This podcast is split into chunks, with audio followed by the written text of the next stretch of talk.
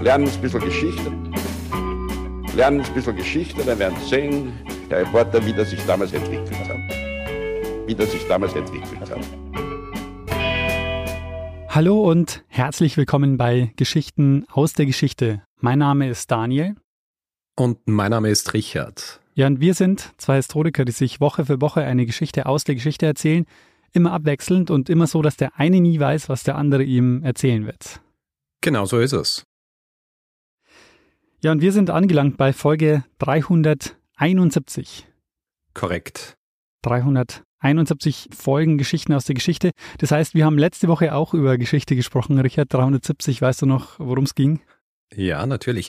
Du hast eine Geschichte eines Kodex erzählt von Archimedes, der auf wundersame Art und Weise die Jahrtausende überlebt hat. Zuerst versteckt, um dann plötzlich wieder zum Vorschein zu kommen, wenn man so will. Ja. Genau. Obwohl alles dafür getan wurde, dass man ihn eigentlich nicht mehr hätte lesen können. Richtig. Zu verdanken der Akribie diverser Menschen. Genau. Dass wir ihn heute tatsächlich haben. Gab auch einiges an Feedback dazu. Also ist natürlich auch so faszinierend, wenn man sich einfach vorstellt, wie wie wenig Wissen uns tatsächlich so erreicht hat aus der Antike und mhm. wie diese Texte so überliefert sind. Und das ist ein schönes Beispiel, weil man damit wirklich so über die Jahrhunderte so ein bisschen erzählen kann, wie so die Texte langsam oder das Wissen langsam verloren gegangen ist aus der Antike. Ja. Ja, ich habe es sehr faszinierend gefunden. Es ist wirklich, ich habe das im Ankündigungstweet auch so beschrieben, es ist wie eine Detektivgeschichte ja. durch die Jahrhunderte. Genau. Außergewöhnlich. Ja, Richard, also das Feedback würde ich dann in die nächste Feedback-Folge packen und würde jetzt weitergehen im Programm. Im Programm. Ja. du erwartest, dass ihr eine Geschichte vorbereitet habt, gell? Das erwarte ich mal. Du kannst mir auch erzählen, keine Ahnung, was äh, du gestern Abend auf Netflix geguckt hast, aber ja, interessanter wäre schon eine Geschichte. Ja, gut. Dann kriegst du eine Geschichte. Daniel, warst du schon mal in Ravenna? Nee, ist das in der Toskana? Nein, Ravenna ist die Hauptstadt der gleichnamigen Provinz und liegt in der Region Emilia-Romagna. Es ist eine Gegend, die nebenbei einige der köstlichsten italienischen Delikatessen hervorgebracht hat. Mhm. Ja, Parmaschinken aus Parma oder mhm. Cetto Balsamico aus Modena. Mhm. Ist auch Sitz von Ferrari, Lamborghini oder Maserati. Ja. Aber darum geht's heute nicht. Ravenna, lang bevor Ferraris berühmt wurden, sogar lang bevor Parma und Aceto Balsamico berühmt wurden, war nämlich vor allem auch eines. Hauptsitz der weströmischen Kaiser zu Beginn des 5. Jahrhunderts, hm. nach der Zeitenwende. Und darum ist es auch nicht verwunderlich, dass aus jener Zeit in Ravenna noch ein Mausoleum steht. Ein Mausoleum, das heute vor allem für seine Wandmosaiken und seine Kuppel berühmt ist. Ja, eine Kuppel, die so konstruiert ist, als ob man in ein Himmelszelt voller schimmernder Sterne blicken würde. Dieses Mausoleum allerdings, das wurde nicht für einen Kaiser gebaut. Tatsächlich wurde dieses Mausoleum für eine Frau gebaut. Eine Frau, die im Laufe ihres Lebens, und ich zitiere hier jetzt einen ihrer Biografen, Kenneth Atkinson, eine Frau, die unzählige Morde mit ansehen musste, mehrere Belagerungen durchlebte, zahlreiche Schlachten überlebte, dreimal beinahe auf See starb und außerdem mehrere Male knapp dem Hungertod entging. Daniel, ich werde dir im Laufe dieser Folge über das Leben der Galla Placidia erzählen die nicht nur Enkelin, Tochter, Schwester, Tante und Mutter von Kaisern war, sondern schließlich selbst auch Kaiserin und Regentin im Weströmischen Kaiserreich wurde und quasi noch so als Zuckerl obendrauf zeitweise sogar Königin der Visigoten war. Hm. Fantastisch. Also ich muss sagen, du schließt hier wahrscheinlich einige Wissenslücken, weil ich habe weder ihren Namen vorher gehört, noch war mir bewusst, dass die weströmischen Könige und Kaiser irgendwann nicht mehr in Rom waren, sondern in Ravenna. Sehr gut. Und Dann werde ich einige, einige Wissenslücken hier schließen. Ich schließe auch gleich wo an. Ja? ja. Und zwar schließe ich an an eine Geschichte, die ich vor einigen Monaten gemacht habe. Ah, Schach. Und zwar die, bitte? Schach. Nein, die Schlacht von Adrianopel. Ah, okay. Ja. Du erinnerst dich, im Jahr 378 werden die römischen Streitkräfte, mittlerweile ist das Kaisertum ja geteilt, ein Kaiser im Osten, ein Kaiser im Westen. Im Jahr 378 werden eben diese römischen Streitkräfte von den Tervingen bei der Schlacht von Adrianopel geschlagen. Mhm. Ja. Und Kaiser Valens, zu jener Zeit der Kaiser des östlichen Roms, der stirbt. Und nachdem circa zwei Drittel des zur Verfügung stehenden Bewegungsheers, also nicht beinahe das gesamte Bewegungsheer dabei, aber ungefähr zwei Drittel davon sterben ebenso wie Valens bei dieser Schlacht. Und das heißt, das Reich an sich ist jetzt ziemlich geschwächt, ja, zumindest die Streitkräfte, die sie haben. Mhm. Und ich habe gesagt, Valens herrscht über den Osten des Reiches. Allerdings hatte Valens so die Ambitionen, dass er wieder über das gesamte Reich herrschen wollte. Deswegen auch sein Versuch, selbst die Terwingen bei Adrianopel zu schlagen. Der westliche Teil des Reichs wird nämlich von seinen beiden Neffen beherrscht, Gratian und Valentinian II., nachdem der Bruder von Valens, Valentinian I., verstorben war. Mhm. Und Gratian, der sich jetzt mit noch mehr Barbaren konfrontiert sieht, ja, nachdem die Goten ja bei der Schlacht von Adrianopel gewonnen hatten, der benötigt jetzt einen neuen fähigen Heermeister. Jemand, der dafür sorgt, dass diese Gefahr, die jetzt noch größer worden ist, gebannt wird. Und seine Wahl fällt auf einen gewissen Theodosius.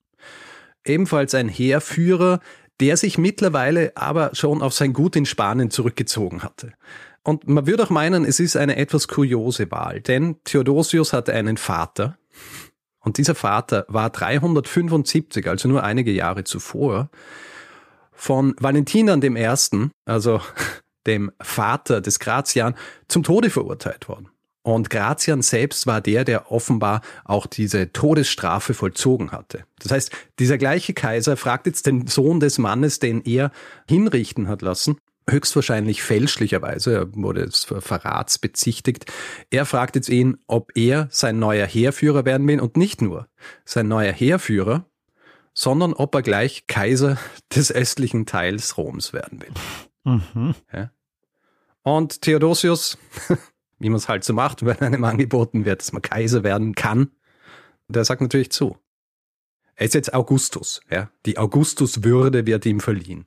Und damit beginnt die Theodosianische Dynastie, eine der langlebigsten Kaiserdynastien des spätrömischen Reichs. Mhm. Und Theodosius' Aufgabe ist jetzt relativ klar umrissen, ja. Seine Aufgabe ist, die Goten, die jetzt weiterhin ein großes Problem sowohl für West- als auch für Ostrom darstellen, in den Griff zu kriegen. Aus strategischen Gründen sucht er sich als ersten Sitz zuerst einmal Thessaloniki aus und er beginnt jetzt was ganz Interessantes. Er beginnt jetzt nämlich mehr und mehr Goten ins römische Heer aufzunehmen. Also das ist ja das Interessante. Das römische Heer ist aufgrund der Goten geschwächt, aber es gibt ja schon eine gewisse Tradition, dass andere Völker die nach Rom kommen, als Föderati aufgenommen werden ins Heer. Ja, also das heißt, was er jetzt macht, ist, er gibt ihnen das, was sie ursprünglich ja auch haben wollten und was im Grund auch zur Schlacht von Adrianopel geführt hat. Er gibt ihnen Grund und Boden, er gibt ihnen Titel und er gibt ihnen Nahrung vor allem. Ja? Mhm. Weil die wollen ja eigentlich nichts anderes, als sich irgendwo niederlassen können und dort leben. Also die wollten eigentlich nur ihre Ruhe haben. ja, so wie die meisten Leute eigentlich einfach nur ihre Ruhe haben wollten. Mhm. Ja? Aber wir dürfen ja nicht vergessen, die sind ja selbst geflüchtet vor den Hunnern. Mhm. Haben hier die römische Reichsgrenze übertreten auf der Suche nach Land, wo sie sich niederlassen können. Mit ihren Familien. Theodosius selbst hat auch Familie. Mit seiner ersten Frau hat er zwei Söhne und nachdem diese Frau gestorben war, nimmt er sich eine weitere Frau. Eine Frau, die heißt Galla. Und Galla ist die Tochter des verstorbenen Kaisers Valentinian I. Ja? Das heißt, Theodosius heiratet jetzt in ein anderes Kaisergeschlecht ein. Und gemeinsam mit dieser zweiten Frau bekommt er ein weiteres Kind. Es wird geboren in Thessaloniki, wahrscheinlich im Jahr 388 und es ist diesmal kein Sohn, sondern es ist eine Tochter, Galla Placidia, jene Dame, über die wir in dieser Folge sprechen werden. Sehr gut. Sag mal, wie alt war denn der Theodosius, als er dann Kaiser wurde? Er war Anfang 30. Okay, weil du gesagt hast, er hat sich schon so zurückgezogen. Das heißt, er ja, war ja. nicht sein Alterssitz, sondern er war schon noch jung. Okay. Ja, er war noch recht jung. Aha. Ja. Galla Placidia, zu dem Zeitpunkt, als sie auf die Welt kommt, ist sie also schon einmal Tochter und Enkelin eines Kaisers. Wir wissen relativ wenig direkt über Galla Placidias Kindheit und Jugend. Sie wächst am Hof in Konstantinopel auf, das unter der Herrschaft ihres Vaters Theodosius dann schlussendlich zum Sitz der oströmischen Kaiser wurde. Mhm. Ja. Vorher waren es auch andere Städte, die gern verwendet wurden. Jetzt ist aber Konstantinopel dieser fixe Sitz und es muss ein Leben in wahnsinnigem Luxus gewesen sein. Ja, also prächtige Paläste, Sklaven und Eunuchen, die ja jeden Wunsch von den Lippen ablesen, all solche Dinge. Und obwohl sie eine Frau ist, wird sie schon früh von ihrem Vater in den Rang einer sogenannten Nobilissima Puella gehoben. Ja, also der hochehrwürdigsten Tochter, wenn man so will. Ja, was sie beinahe auf dieselbe Stufe mit ihren Brüdern hebt. Es ist nämlich so, Theodosius setzt von Anfang an, also seit Beginn der Begründung seiner Dynastie, wenn man so will, setzt er alles daran, diese Dynastie als etwas Gottgegebenes darzustellen. Ja, das zeigt sich auch darin, dass er zum Beispiel seinen ersten Sohn mit vier Jahren zum Augustus ernennt. Und das ist eine Zeit, in der vor allem jene Männer Kaiser wurden, also die Augustus-Würde bekamen, wenn sie sich kriegerisch ausgezeichnet hatten. Und was Theodosius hier macht, ist eine ganz bewusste Sache. Er, er zeigt hier, meine Söhne sind Kaiser, weil das der Wille Gottes ist. Und wenn wir jetzt hier von Gott sprechen, dann sprechen wir natürlich schon von einem christlichen Gott. Mhm. Theodosius ist nämlich derjenige Kaiser, der das Christentum zur Staatsreligion macht. Ah. Jedenfalls, diese Söhne werden schon früh in diese Würde erhoben und diese Positionierung wird wichtig sein, wie sich in den nächsten Jahren zeigen wird. Denn ein Jahr nach der Geburt der Galla Placidia stirbt ihre Mutter und als Galla Placidia fünf Jahre alt ist, stirbt auch Theodosius. Und jetzt ist es so, noch einmal so ein bisschen zur Einordnung. Die Jahre nach der Schlacht von Adrianopel sind eine recht wilde Zeit. Ja? Also Goten und Vandalen und andere Völker, die über die Grenzen des Römischen Reichs kamen, die wollen sich jetzt alle Stück für Stück Teile dieses Römischen Reichs nehmen, wollen sich dort niederlassen.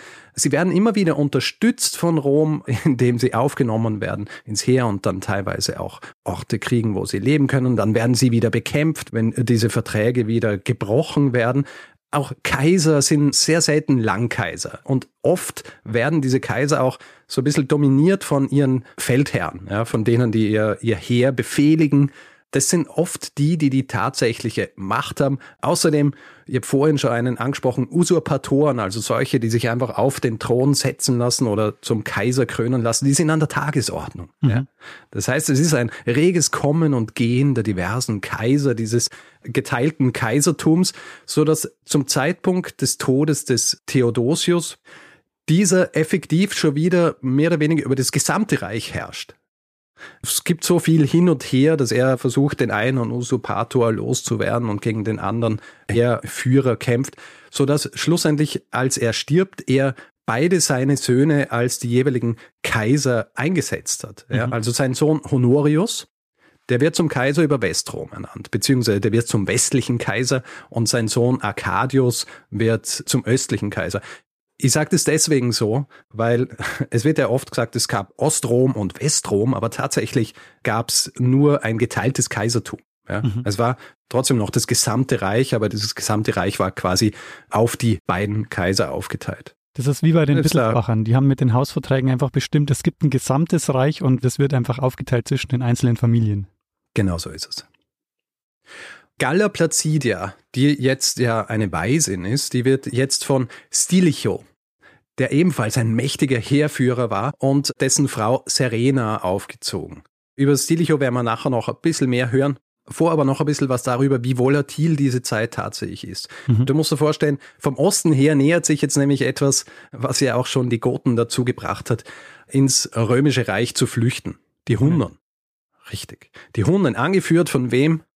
Von welchem berühmt-berüchtigten Hunnenkönig? Ah, ähm, warte mal hier, äh, Genghis Khan. Genghis Khan ist kein Hunde. Attila. Attila, ah, okay, Attila, ja. Magst du es nochmal sagen? Oder? Kann man ruhig drin lassen. Genghis Khan war ein Mongole. ja. Okay, Attila, natürlich. Richtig, Attila. Mhm. Und im Reich selbst haben sie auch ein weiteres Problem. Es ist jetzt so, also Theodosius stirbt 395 und ab den 390er Jahren findet sich ein neuer gotischer Machthaber im römischen Reich, der jetzt den Kaisern das Leben recht schwer macht, nämlich Alarich. Hm. Von Alarich hast du schon mal gehört? Mhm, von dem hast du bestimmt schon mal erzählt. Bin mir nicht sicher, ob ich schon mal von ihm erzählt habe. Auf jeden Fall, Alarich ist äh, bekannt und wir werden nachher auch sehen, warum er so bekannt ist. Ja. Aderich wird gerne als König der Visigoten bzw. der Westgoten dargestellt. Ich muss hier auch dazu sagen, Westgoten und Visigoten im deutschsprachigen Raum wird gern von den Westgoten gesprochen, was aber nicht ganz richtig ist. Im Rest der Welt spricht man von den Visigoten und ich spreche hier jetzt auch in erster Linie von den Visigoten. Jedenfalls, Alerich ist mitsamt seiner Macht so ein bisschen das Ergebnis der Fehler der römischen Politik.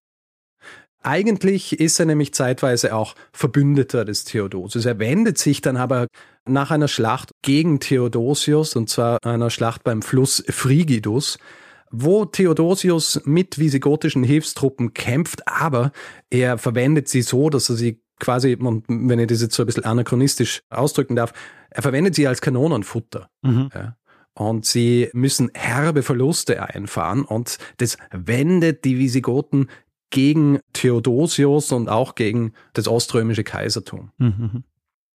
Was jetzt nach dem Tod von Theodosius kommt, sind vor allem Auseinandersetzungen zwischen Alerich und dem vorhin erwähnten Stilicho.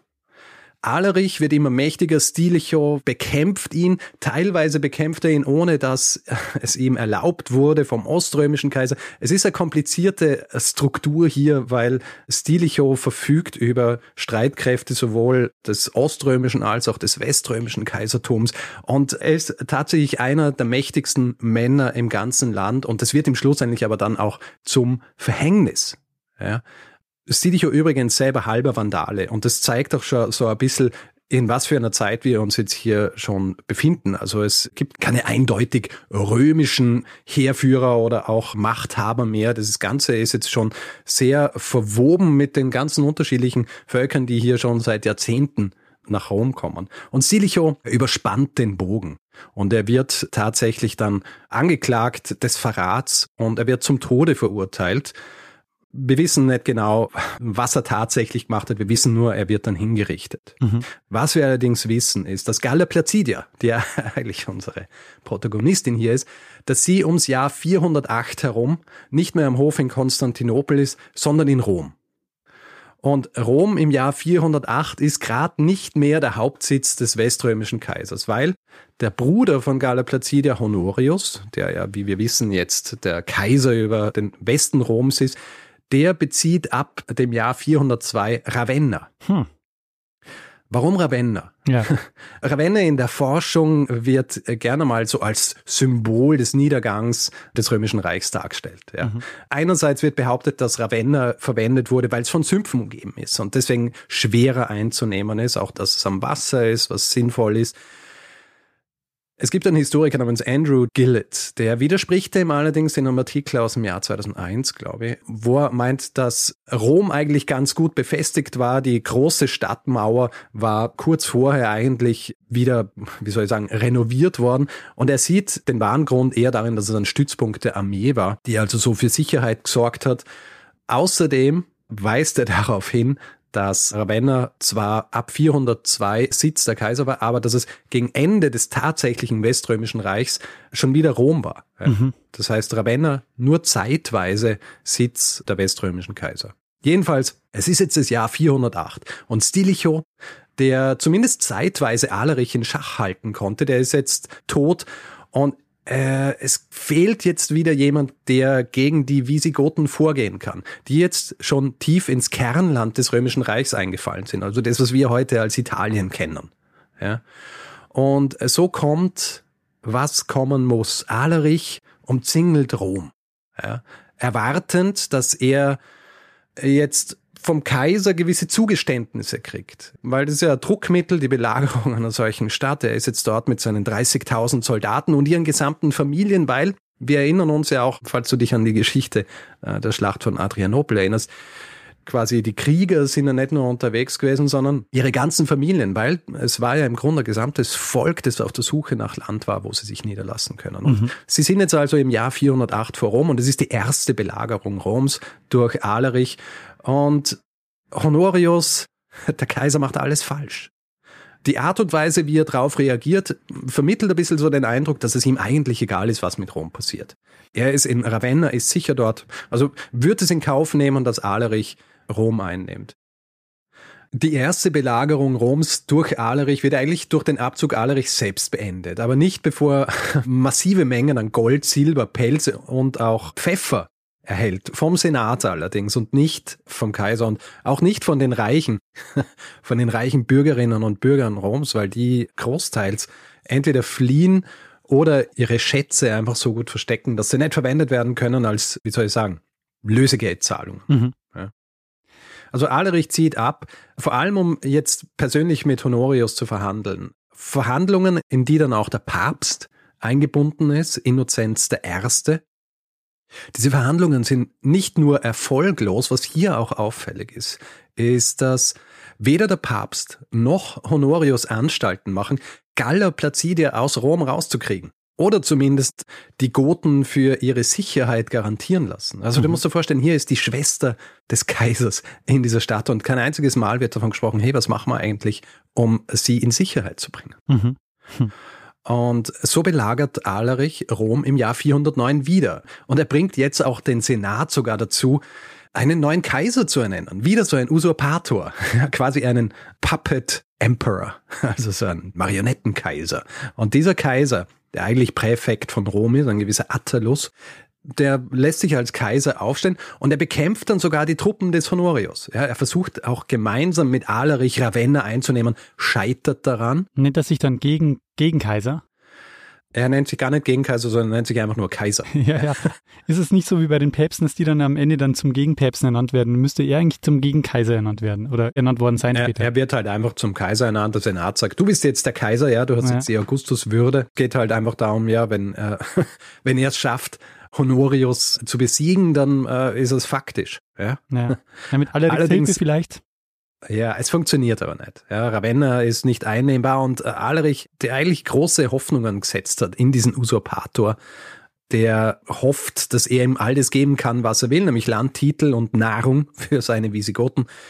Der geht dann tatsächlich geheime Verhandlungen mit Honorius ein, weil er davon ausgeht, Gut, Galla Placidia ist in der Stadt, er hat sie mehr oder weniger als Geißel, ist ein guter Faustpfand, wenn man so will. Und es sieht auch tatsächlich kurz so aus, als ob das funktionieren könnte.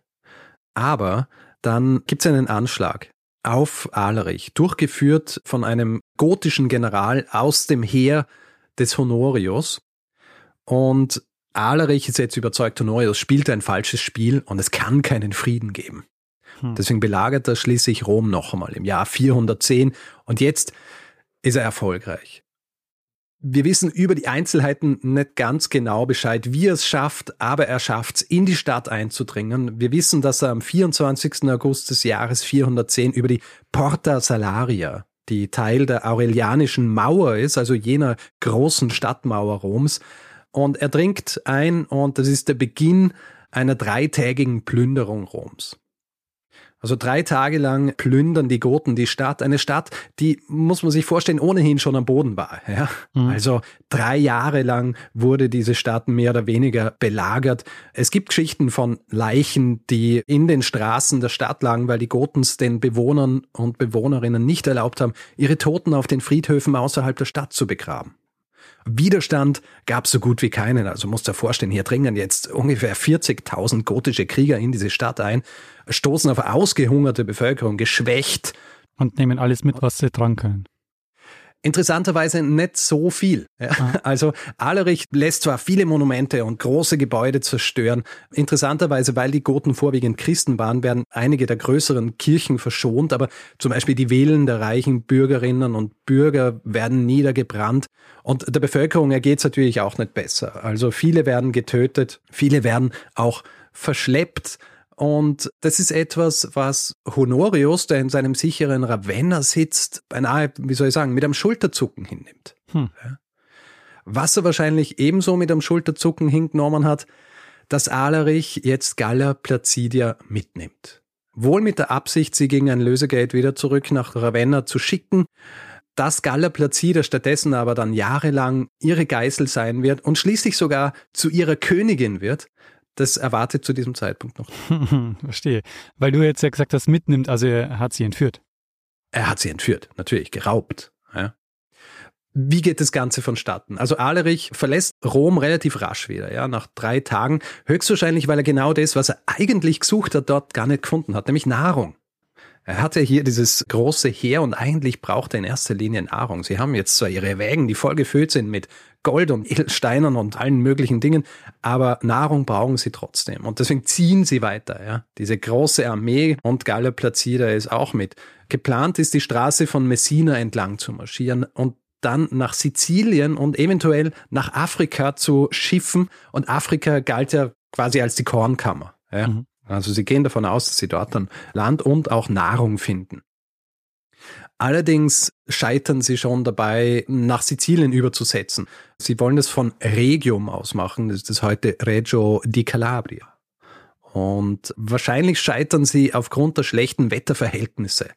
Galla Placida ist da auch dabei und ich habe ja ganz am Anfang davon gesprochen, dass sie beinahe auf See zu Tode kommt und das ist eines der Male, wo sie beinahe auf See zu Tode kommt. Mhm.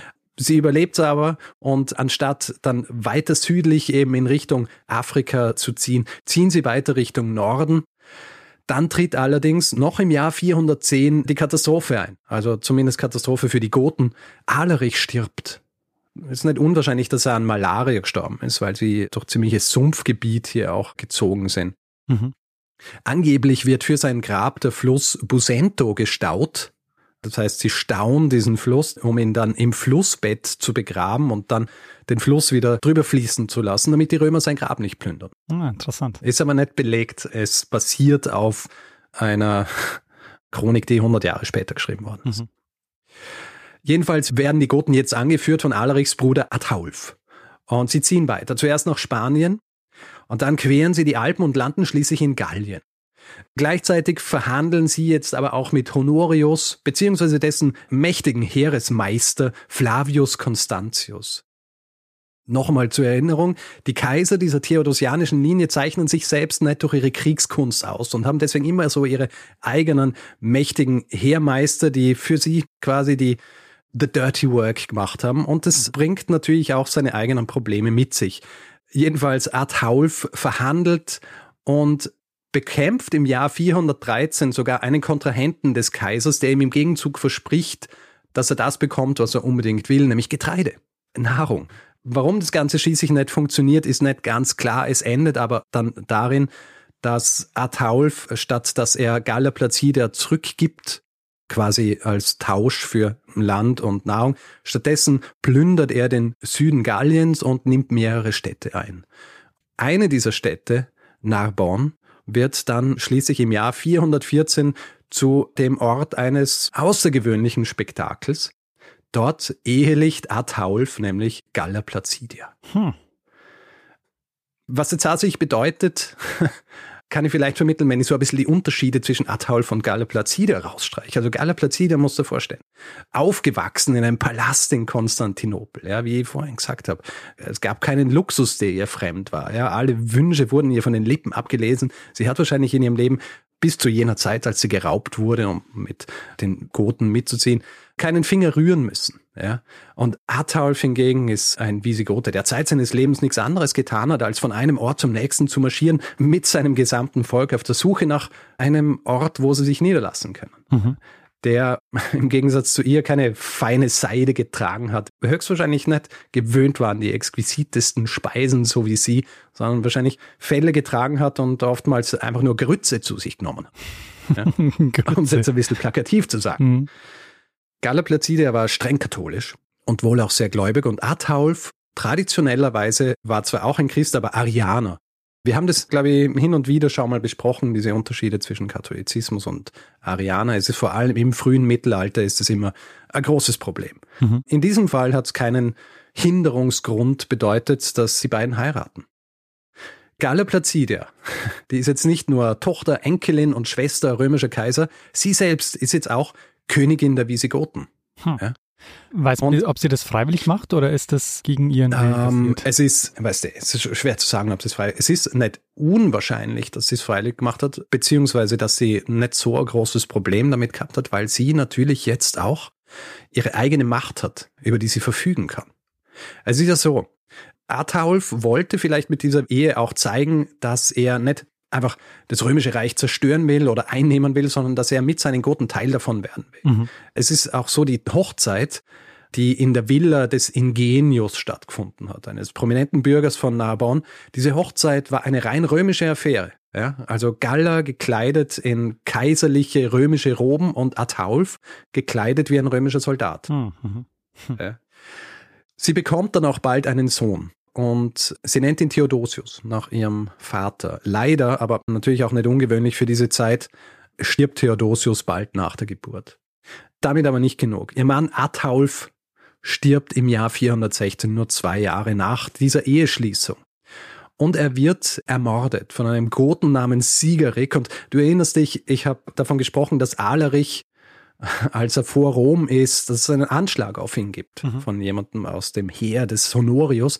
Das war ein gewisser Sarus und der war der Bruder dieses Sigerik. Und das sieht man jetzt wieder mal diese Verstrickungen hier. ja. Es ist nämlich so, dass dieser Sigerik höchstwahrscheinlich angestiftet wurde von dem Constantius, also dem Heermeister von Honorius. Dieser Siegerik, der versucht dann sich selbst als König aufzustellen, also ist ein weiterer Usurpator, nur diesmal eben bei den Goten. Er wird aber sieben Tage danach selbst getötet. Ma. Und ein, ja, werden alle getötet. Aber ein Mann namens Valia wird dann von den Goten zu ihrem neuen König gewählt. Und dieser Valia, der schließt jetzt tatsächlich einen Frieden mit Honorius. Also Galla Placidia wird gegen jede Menge Getreide zurück nach Ravenna gebracht und Vallia in weiterer Folge erhält auch die kaiserliche Erlaubnis, gegen die Vandalen in Spanien vorzugehen, was sie dann die nächsten zwei Jahre auch machen werden. Und mhm. sie erhalten dann schließlich auch genau das, was sie eigentlich schon immer wollten. Sie erhalten Land. Sie werden auch Föderati, also das heißt, sie kämpfen dann auch für die römischen Kaiser und sie bekommen dann auch Land in Gallien mit Toulouse als ihr Zentrum. Und sie werden dann auch dort die nächsten drei Jahrhunderte eine wichtige Präsenz bleiben. Also vor allem in Frankreich und dann auch in Spanien. Mhm. Galla Placida ist jetzt also zurück in Ravenna am Hof ihres Bruders. Und obwohl sie natürlich nicht annähernd die Macht hat, die die männlichen Mitglieder ihrer Familie haben, ist sie jetzt eine ganz andere Person als jene, die Honorius wahrscheinlich sieben Jahre vorher zum letzten Mal gesehen hat. Sie ist jetzt 28 Jahre alt, sie ist Witwe Sie verfügte aber über ihr eigenes Geld, vor allem nämlich jenes, das sie von Ataulf als Hochzeitsgeschenk erhalten hat. Und sowohl nach römischem Recht als auch nach gotischer Tradition steht ihr das weiterhin zu. Kann ihr mhm. niemand wegnehmen. Außerdem hat sie jetzt Verbündete, ja, in Form der Visigoten. Und sie hat auch ihr eigenes Kontingent an Visigoten, das sie mitgebracht hat, nach Ravenna. Ja, die leben jetzt in Baracken ganz in der Nähe ihres Palasts und sind im Grund ihre eigene Wache, ja, ihre eigene Garde. Privatarmee dabei. Richtig. Außerdem ist sie eine ehemalige Königin, die es mittlerweile auch gewohnt ist, ihre eigenen Entscheidungen zu treffen und die auch durchzusetzen. Es muss für sie deshalb zusätzlich bedrückend gewesen sein, erkennen zu müssen, dass sie trotzdem weiterhin eine Figur in einem Spiel ist, das in erster Linie von Männern gespielt wird. Und allen voran Honorius, und natürlich auch der vorhin schon erwähnte Constantius. Es ist nämlich so, Honorius, der wahrscheinlich als er Galla Placidia freigekauft hat, das auch schon vorgehabt hat, der gibt seine Schwester jetzt diesem Heerführer als Frau. Die Quellen schreiben, dass sie dagegen Einspruch erhoben hat, kann man sich gut vorstellen. Sie hat nicht viel übrig gehabt für Constantius, vor allem auch, weil er höchstwahrscheinlich auch schuld dran war, dass ihr visigotischer Mann ermordet wurde. Die Quellen schreiben, dass sie sich so sehr geweigert hat, dass der Kaiser wütend wurde und dann ihre Hand einfach bei dieser Zeremonie im Jahr 417 genommen hat und in die Hand des Constantius gelegt hat mhm. und damit das Ganze offiziell gemacht hat. Wenige Monate nach der Hochzeit ist sie bereits schwanger und wahrscheinlich Anfang 418 gebiert sie eine Tochter, Justa Grata Honoria. Und im Jahr 419 gebiert sie dann schließlich einen Sohn und sie nennt ihn Flavius Placidus Valentinianus. So wie ihren ersten Sohn gibt sie ihm mit dem Namen Valentinianus ebenfalls einen kaiserlichen Namen. Höchstwahrscheinlich, weil sie davon ausgeht, dass er herrschen wird. So wird es dann auch sein, aber ein bisschen dauert es noch bis dahin. es ist nämlich so, Constantius, mhm. der jetzt eine noble Frau hat, der ist nicht ganz so zufrieden mit seinem Leben. Ja? Es ist nicht so wundervoll, wie er sich erhofft hat. Er ist eigentlich ein Soldat und verfügt über keine großartigen Ländereien, keinen Reichtum aus einer wohlhabenden Familie. Er war zwar Konsul, wird im Jahr 420 auch zum dritten Mal zu einem Konsul gewählt. Allerdings war das mehr mit Prestige und weniger mit Reichtum verbunden. Und Honorius merkt jetzt auch, dass er ihn mit was anderem zufriedenstellen muss. Und er tut es schließlich am 8. Februar 421, indem er ihm die Augustuswürde verleiht. Wir haben einen neuen Kaiser, beziehungsweise einen Co-Regenten. Hm. Und jetzt gibt es einen Co-Regenten des Weströmischen Reichs. Kurz darauf wird auch Galla Placidia zur Augusta. Sie ist jetzt auch Kaiserin. Also das wird sie nicht automatisch? Nein, wenn ihr Mann muss auch in diese Würde. Sie wird von Constantius und Honorius, wird ihr diese Würde verliehen. Aha. Was auch bedeutet, dass sie jetzt auf Münzen zum Beispiel zu sehen ist. Mhm. Was ganz gut ist, weil das sind die einzigen bildlichen Darstellungen, die wir von ihr haben. Ah ja, cool. Für Galla Placida ist das Leben jetzt eigentlich ganz gut. Ja. Sie ist jetzt mit einem Kaiser verheiratet. Ihr Kind ist der Thronfolger, weil Honorius selbst hat keine Erben, mhm. ja, also keine Kinder. Außerdem kann sie sich auf das konzentrieren, was ihr wichtig ist, und das ist vor allem der Glaube. Ja. In ihrer Zeit in Ravenna beginnt sie sich sehr mit auch kirchlichen Themen zu beschäftigen, ist involviert, was Bischofswahlen angeht, beginnt Kirchen zu bauen. Und über eine dieser Kirchen werde ich am Schluss noch sprechen. Aber es wäre nicht die Spätantike, wenn hier nicht noch einmal alles neu gewürfelt wird. Im Jahr 421, Galla Placida ist jetzt 33 Jahre alt, stirbt Constantius, nur sieben Monate nachdem er die Kaiserwürde erhalten hatte. Entgegen der Annahme, wenn man sich so eine Geschichte anhört, stirbt er aber eines natürlichen Todes, und zwar an etwas, was man Pleuritis nennt, hm. so eine Rippenfellentzündung. Mhm. Fragen wir nicht, woher wir das wissen. Ich vertraue hier der Literatur, wie sie das rausgefunden haben. Naja. Aber es ist insofern ja kein Problem, weil äh, es gibt ja schon den Sohn, der übernimmt einfach die Nachfolge und gut ist ich meine, er ist halt tot, ja. Also für ihn nicht so gut, aber grundsätzlich fürs dynastische Denken natürlich. Was danach passiert, darüber streiten sich so ein bisschen die Quellen. Galla Placidia hat höchstwahrscheinlich nicht viel für ihren gerade verstorbenen Ehemann übrig gehabt. Trotzdem entsteht wieder so ein Machtvakuum. Ja? Kennen wir ja schon von der Zeit, als Stilicho umgebracht wird das Heer braucht einen starken Mann und dieser starke Mann ist nicht Honorius. Ja, das ist kein Kaiser, der kämpft. Und es entsteht auch so eine politische Instabilität in der nächsten Zeit, die nicht zuletzt dadurch verstärkt wird, dass Galla Placidia und Honorius jetzt auch ein inzestuöses Verhältnis angedichtet. Also die Quellen sind hier nicht eindeutig. Es wird davon gesprochen, dass sie sich angeblich sehr viel geküsst hätten. Ähm, es ist relativ unwahrscheinlich und ich glaube, es könnte gar nicht weiter von der Wahrheit entfernt sein. Es ist nämlich so, dass Straßenkämpfe ausbrechen zwischen Unterstützern der Galla Placidia und Unterstützern des Honorius. Also die bekämpfen sich in den Straßen von Ravenna und natürlich sind es nur so kleine Scharmützel und keine, die irgendwie einen tatsächlichen Machtwechsel hervorrufen oder verhindern können.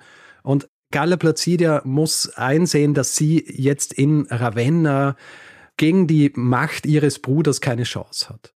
Und sie wird tatsächlich dann ins Exil geschickt. Im Frühling des Jahres 423 packt sie ihre zwei Kinder zusammen, packt so viel Habseligkeiten und Geld zusammen wie möglich, also so viel ihre Gefolgschaft halt tragen kann. Und geht und nach Rom. mitsamt ihrer visigotischen Garde flieht sie ins Exil nach Konstantinopel. Ah, Konstantinopel. Den östlichen Teil des Reichs. Und wer ist dort auf dem Thron? Theodosius II., ihr Neffe. Hm.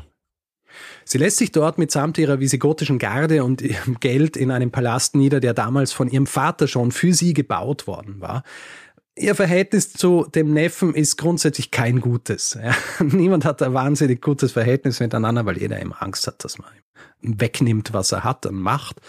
Nicht zuletzt auch wegen ihres verstorbenen Ehemanns Constantius, weil Constantius zum Zeitpunkt seines Todes war er kurz davor, gegen die Truppen des Theodosius zu reiten, weil Theodosius II. ein Problem damit gehabt hat, dass Constantius zum Co-Regenten ernannt wurde.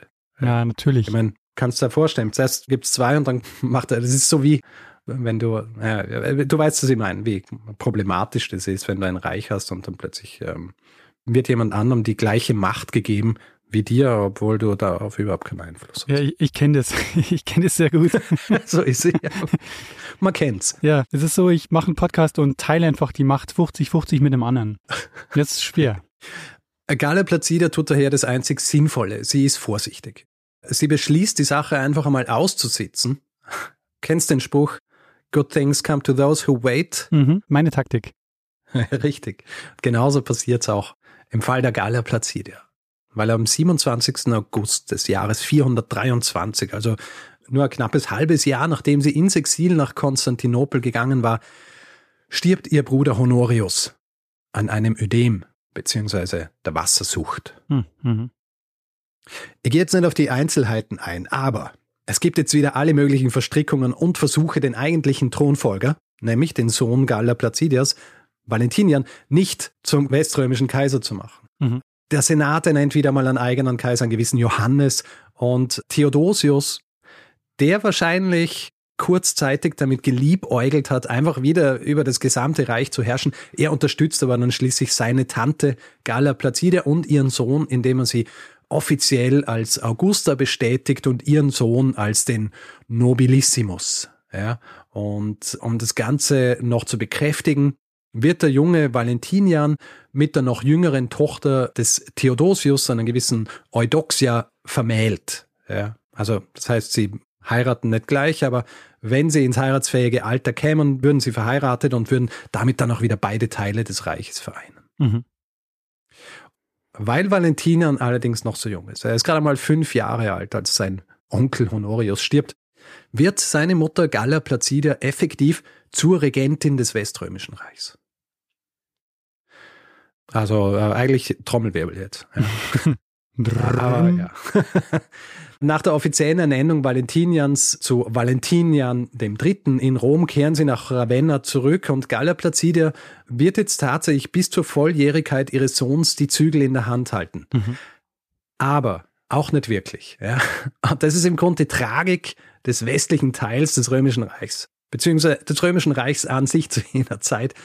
Obwohl Herrscher auf dem Papier waren diese Kaiser und in diesem Fall auch die Regentin in Form der Galla Placidia schon lange nicht mehr die alleinigen Machthaber. Ich habe das mhm. ja vorhin einige Male erwähnt.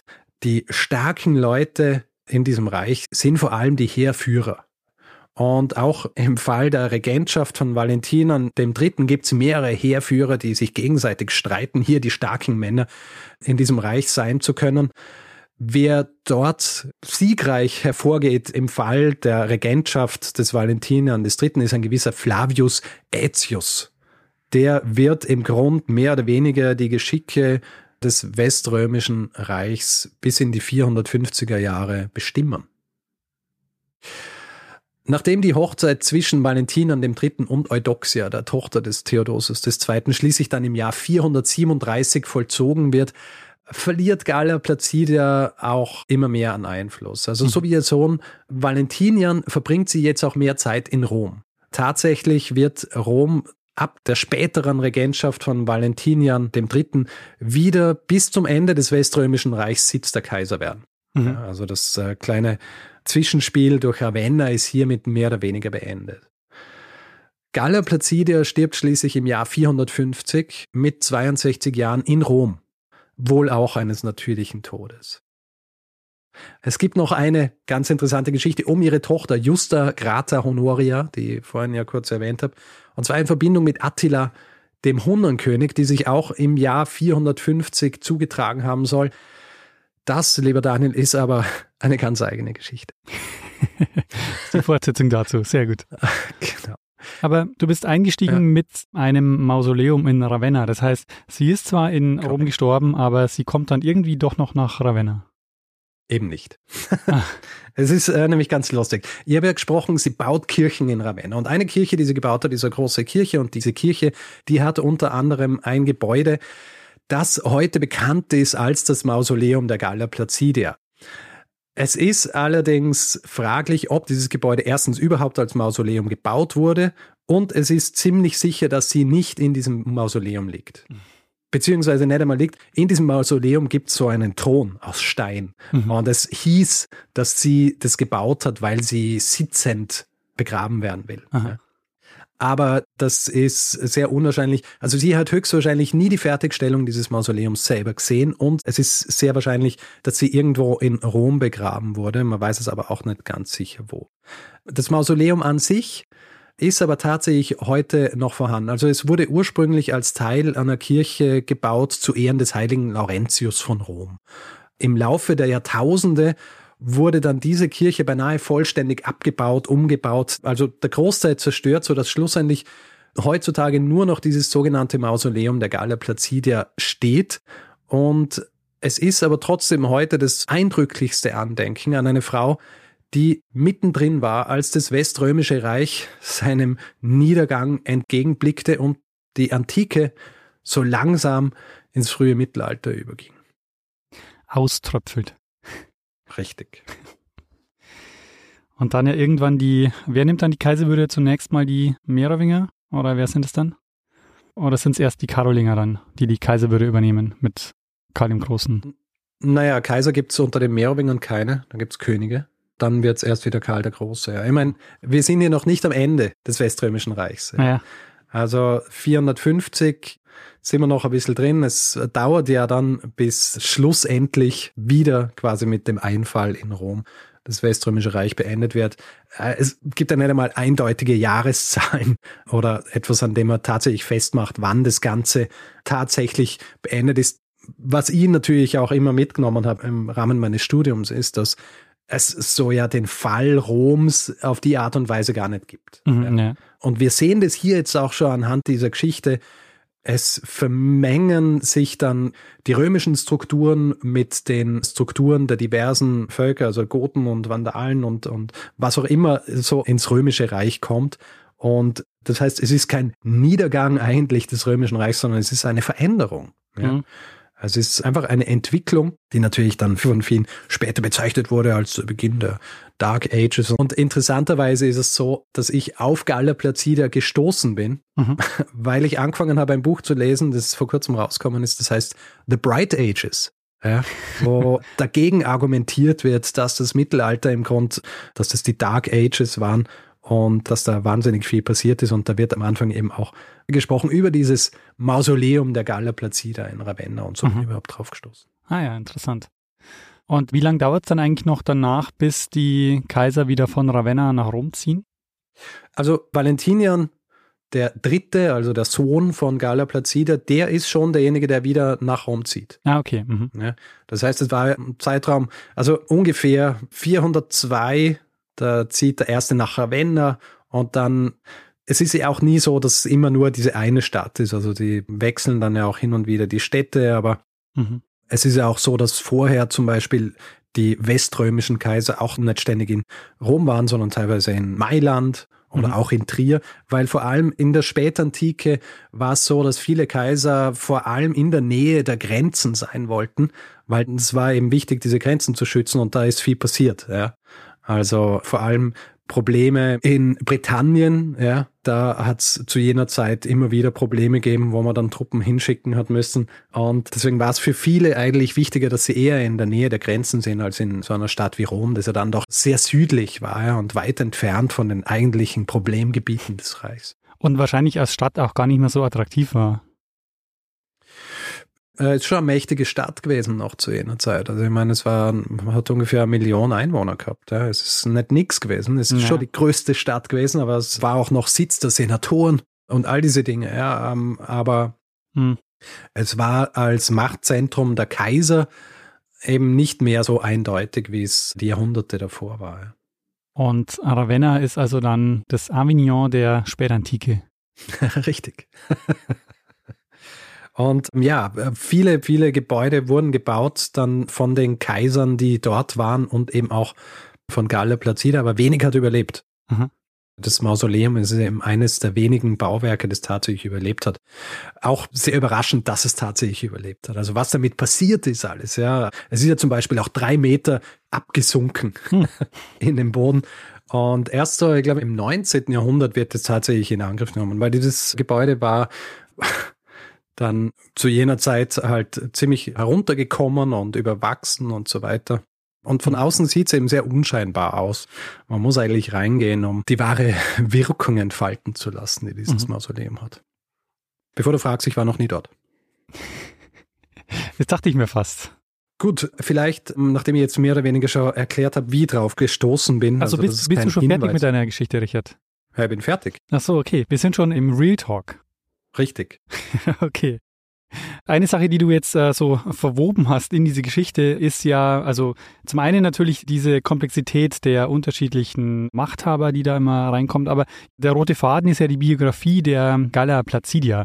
Ist sie eigentlich, weil ich habe von ihr noch nie gehört, also ist sie, ja. ähm, Warum? Also es ist ganz kurios irgendwie, weil sie in der Wissenschaft nicht so unbekannt ist. Also ich habe allein jetzt für diese Vorbereitung habe ich, es gibt drei Monographien über sie, die alle mehr oder weniger so mhm. anfangen. Also die erste ist glaube ich so um 2010 rauskommen, dann ein paar Jahre später noch eine und ich glaube die letzte 2020. In der Literatur, also im akademischen Umfeld ist sie bekannt und ist auch viel geschrieben worden über sie aber in der öffentlichen Wahrnehmung ganz wenig eigentlich. Und ich kann es mir nicht ganz genau erklären, warum. Weil es natürlich auch spektakulär ist. Ich meine, sie war im Ostrom, sie war in Westrom, sie hm. war äh, auch zeitweise dann verheiratet mit einem Visigoten. Also ich meine, das ist ja, ja. sie war in, an, allen, hey. an allen Ecken beteiligt, die irgendwie spannend oder halt äh, ja, kritisch total. waren. Ich meine, ich kann mir vorstellen, und das ist grundsätzlich auch natürlich das Problem, wenn man sich solche Figuren anschaut. Es gibt wenig von ihr, das sie so ein bisschen greifbar macht. Ja. Mhm. Weißt du, was ich meine? Ja. Also es ist viel über sie geschrieben worden, aber dass sie irgendwie so als Person so richtig. Wir wissen natürlich, ja, sie war gläubig und so weiter und äh, hat sich sehr engagiert für die Kirche und das Christentum und all solche Dinge, aber sie war einfach weniger. Wir wissen tatsächlich zum Beispiel auch nicht, wie sie sich gefühlt hat, als sie mit dem visigotischen Ataulf verheiratet wurde. Mhm, ja. Mhm. Und ich glaube, das sind vor allem Dinge, die dafür sorgen, dass auch in der öffentlichen Wahrnehmung historische Persönlichkeiten irgendwie bekannter sind oder mehr rezipiert werden, als jetzt in der Forschung zum Beispiel. Ja. Aber vollständig kann es das auch nicht erklären, glaube ich, warum sie so unbekannt ist. Dafür, dass sie ja tatsächlich auch wirklich eine der mächtigsten Personen dann in der Spätantike war. Was vielleicht auch so ein bisschen Erklärung ist, weil Spätantike ist für viele, die sich jetzt nicht wissenschaftlich damit beschäftigen, nicht wahnsinnig interessant. Also dieser Übergang von Antike zum frühen Mittelalter, das wird gerne mal irgendwie so ein bisschen übersprungen. Erstens, weil es diese sehr volatile Zeit ist, die ich jetzt beschrieben habe, die teilweise halt auch sehr verwirrend ist und du hast viele unterschiedliche Namen und Usurpatoren und du hast nicht wirklich so eindeutige Machtverhältnisse und das macht es wahrscheinlich als als Narrativ, dem man gern folgen will, für viele ein bisschen zu komplex. Mhm. Dann werden natürlich auch so Menschen wie Gala Placidia in der öffentlichen Wahrnehmung auch nicht so bekannt, wie sie eigentlich sein sollten, basierend auf dieser Biografie. Ja. Es ist ja so, ich habe von der Darstellung gesprochen. Ja. Mhm. Es gibt nur eine Darstellung und das ist die auf den Münzen. Es gibt mehrere Artikel und so weiter, die gerne mal geschrieben werden äh, über Galla Placida, die dann bebildert werden. Selbst die Biografien, die ich gelesen habe, die werden bebildert mit Bildern, die sie gar nicht darstellen, wo aber mhm. dann immer behauptet wird, dass sie dargestellt wird. Mhm. Also es gibt einen Artikel, werden tatsächlich alle Bilder herangezogen, die zwar Frauen zu jener Zeit und ich glaube eines sogar die Frau des Stilicho mit ihrem Sohn, aber eben nicht Galla Placida. Also wenn du irgendwo äh, Bebilderung siehst und es ist keine Münze und es steht dort, das ist Galla Placida, dann weißt du, das ist falsch. Verstehe, sehr gut.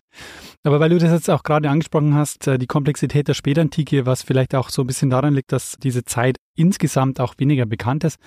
Ich glaube, an sich wären ja Übergänge auch total spannend, weil man da halt super Sachen erzählen kann, weil man da zum Beispiel auch diese Veränderungen hat, diese Usurpatoren, die an die Macht kommen und so. Also mhm. da gäbe es ja auch Geschichten, die man, glaube ich, gut erzählen kann. Einerseits, andererseits aber ist es halt zu komplex, weil es ist immer so, dass, das hat man jetzt mhm. auch bei dir gemerkt, so, jemand kommt in die Macht, aber das bringt gar nichts, weil ähm, spätestens zwei Jahre später ändert sich die Situation wieder komplett. Ja, ich glaube, es ist allerdings auch so eine gute Zeit, um sich auch grundsätzlich so die Frage zu stellen, was bedeutet Macht eigentlich? Ja. ja. Was bedeutet Macht auch zu jener Zeit? Und du kommst dann halt drauf, du kannst es gar nicht eindeutig sagen. Ja, bedeutet Macht, dass du den Oberbefehl über dein Heer hast, dann äh, haben die diversen theodosianischen Kaiser nicht wahnsinnig viel Macht gehabt, weil die mhm. Macht eigentlich bei ihren Heerführern lag. Also es ist schon eine sehr interessante Zeit, um sich auch diese grundsätzlichen Fragen zu stellen, denke ich. Ja. Und es ist ja nämlich auch interessant, ähm, wenn man sich anschaut, wie dann doch manche Reiche ja auch dann länger Bestand hatten. Also ich meine, dass Ostrom in mhm. Konstantinopel einfach dann über die Antike hinweg Bestand mhm. hatte, dann auch ja sich das Papsttum auch halten konnte. Mhm. mit dem äh, Kirchenstaat und so über sehr viele Jahrhunderte. Das finde ich auch sehr spannend. Und dann ja gleichzeitig ja, ja im Grunde genommen im, die neuen Königreiche entstanden sind. Also dann irgendwie Merowinger, Karolinger und so. Ja. Was dann im, ja. ja Nein, ich persönlich finde es eine sehr spannende Zeit, deswegen habe ich auch meine, meine große akademische Arbeit ja auch über das Merowinger Reich geschrieben, das ja dann eineinhalb Jahrhunderte später kommt. Ja. Mhm, also ja. das hängt ja jetzt dann alles schon sehr miteinander zusammen. Ja. Was ich noch fragen wollte oder sagen wollte, was ist mit den Visigoten los? Die wollten eigentlich nach Afrika und landen dann in Gallien? Naja, weil es halt nicht funktioniert hat nach Afrika. Und dann haben sie, es gibt auch so ein bisschen in diesen unterschiedlichen Biografien in einer zum Beispiel wird so gemutmaßt, dass eventuell die Gala Placidia Ataulf auch davon überzeugt hat, zuerst einmal nach Spanien zu gehen, weil ihre Familie eigentlich in Spanien gelebt hat. Also sie selber hat nie in Spanien gelebt, aber ihr Vater und hat wohl auch gehört, wie schön es dort sei, etc. und hat wahrscheinlich auch also es wird so gemutmaßt, dass sie ihn vielleicht auch dahingehend beeinflusst hat, was ja ganz unwahrscheinlich ist, weil es war zum Beispiel bei Visigoten nicht so ungewöhnlich, dass sie auch Frauen gefragt haben um Rat bei solchen Dingen. Mhm. Ja. Also man muss sich das nicht so vorstellen, dass Frauen jetzt überhaupt keine Rolle gehabt hätten, die über das Kinderkriegen ausgingen, sondern bei den Visigoten war das auch durchaus üblich, dass hier solche Sachen besprochen worden sind. Und ich meine, ich kann mir auch vorstellen, Sie war ja eine römische Prinzessin und einen gewissen Wert haben sie wahrscheinlich schon auf die Dinge gelegt, die sie gesagt hat. Also es kann auch gut sein, dass sie eben auf Betreiben beziehungsweise auf Anraten der Galla Placidia dann auch nach Spanien gegangen sind. Ja, ich meine, große Seefahrnation halt waren sie ja auch nicht. Ne? Also wahrscheinlich Na, eben. gab es da wenig Tradition. Wobei, der Weg ist ja auch nicht so weit dann von Sizilien bis Afrika. Ja, aber es ist gefährlich, ja. wie sich gezeigt hat. Es ist nicht wahnsinnig lang, aber es ist gefährlich. Also vor allem, um auch einmal nach äh, Sizilien zu kommen. Ja, klar. Mit äh, ja 40.000 oder wie viel hast du gesagt? Mindestens. Ja, ungefähr. Hm. 40.000 Kriegern und ihren Familien. Ja. ja. Ja, Richard, sehr spannende Geschichte. Also, wie du merkst, wir könnten da jetzt noch länger drüber reden, weil es einfach auch sehr komplex ist. Also, ich danke dir sehr, dass du dich da durchgewühlt hast. Gerne. Und uns und mir das näher gebracht hast. Also, eine große Wissenslücke gefüllt. Ich kenne jetzt die Galla Placidia. Ich weiß, warum sie in Ravenna waren. Und ich weiß mehr über die Visigoten. Sehr gut. Wenn, du das mitkriegt hast, dann ist ja das, ja das Wichtigste. Man muss sich ja. ja nicht alles merken, aber zumindest ein paar Eckpunkte. Sehr gut. Und Allerich und Plünderung Roms, das glaube ich auch noch so eine genau, der Highlights das, der Spätantike. Ja. genau, die Highlights der Spätantike. Sehr gut. Dann äh, würde ich sagen, Dann, ähm, ja, gehen wir über zum Feedback-Hinweis-Blog. Jawohl. Wer Feedback geben will zu dieser Folge oder anderen, kann es per E-Mail machen. Feedback@geschichte.fm kann das direkt auf unserer Seite machen, geschichte.fm, kann auch uns Feedback auf den diversen Plattformen geben. Twitter, Facebook, Mastodon, Instagram. Da heißen wir überall Geschichte FM. Wer auf Mastodon folgen will, und momentan machen das gerade viele, einfach geschichte.social im Browser eingeben, dann landet man direkt auf unserem Profil. Wer Reviews schreiben will und Sterne vergeben und grundsätzlich einfach bewerten will, kann es zum Beispiel auf Apple Podcasts machen, kann es auf Spotify machen, kann es auf panoptikum.io machen, also grundsätzlich überall, wo man Podcasts bewerten kann. Und wer gerne T-Shirts, Tassen oder Caps mit unserem Logo tragen möchte, hat die Möglichkeit, sich bei geschichte.shop in unseren Merchstand einzudecken. T-Shirts, Tassen, Dinge, die man da so erwartet mit unserem Logo, mit einem Spruch. Und das findet ihr unter geschichte.shop. Es gibt zwei Möglichkeiten, diesen Podcast werbefrei zu hören. Der eine ist via Apple Podcasts. Da gibt es den Kanal Geschichte Plus. Da könnt ihr für 3,99 den Podcast kaufen und dann werbefrei hören. Die zweite Möglichkeit ist via Steady.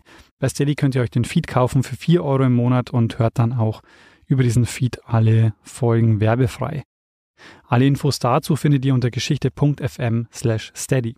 Wir bedanken uns in dieser Woche bei Julia, Laura, Joe, Nikolas, Sarah, Armin, Till, Carmen, André, Sebastian, Wladislav, Markus, Christine, Stefanie, Michael, Iris Susanne, Patrick, Andrea, Jan, Alexandra, Matthias, Frank, Sebastian, Nadja, Christoph, Thomas, Nils, Bianca, Bernd, Simon, Kai, Melanie, Corbinian, Lukas und Roland. Vielen, vielen Dank für eure Unterstützung.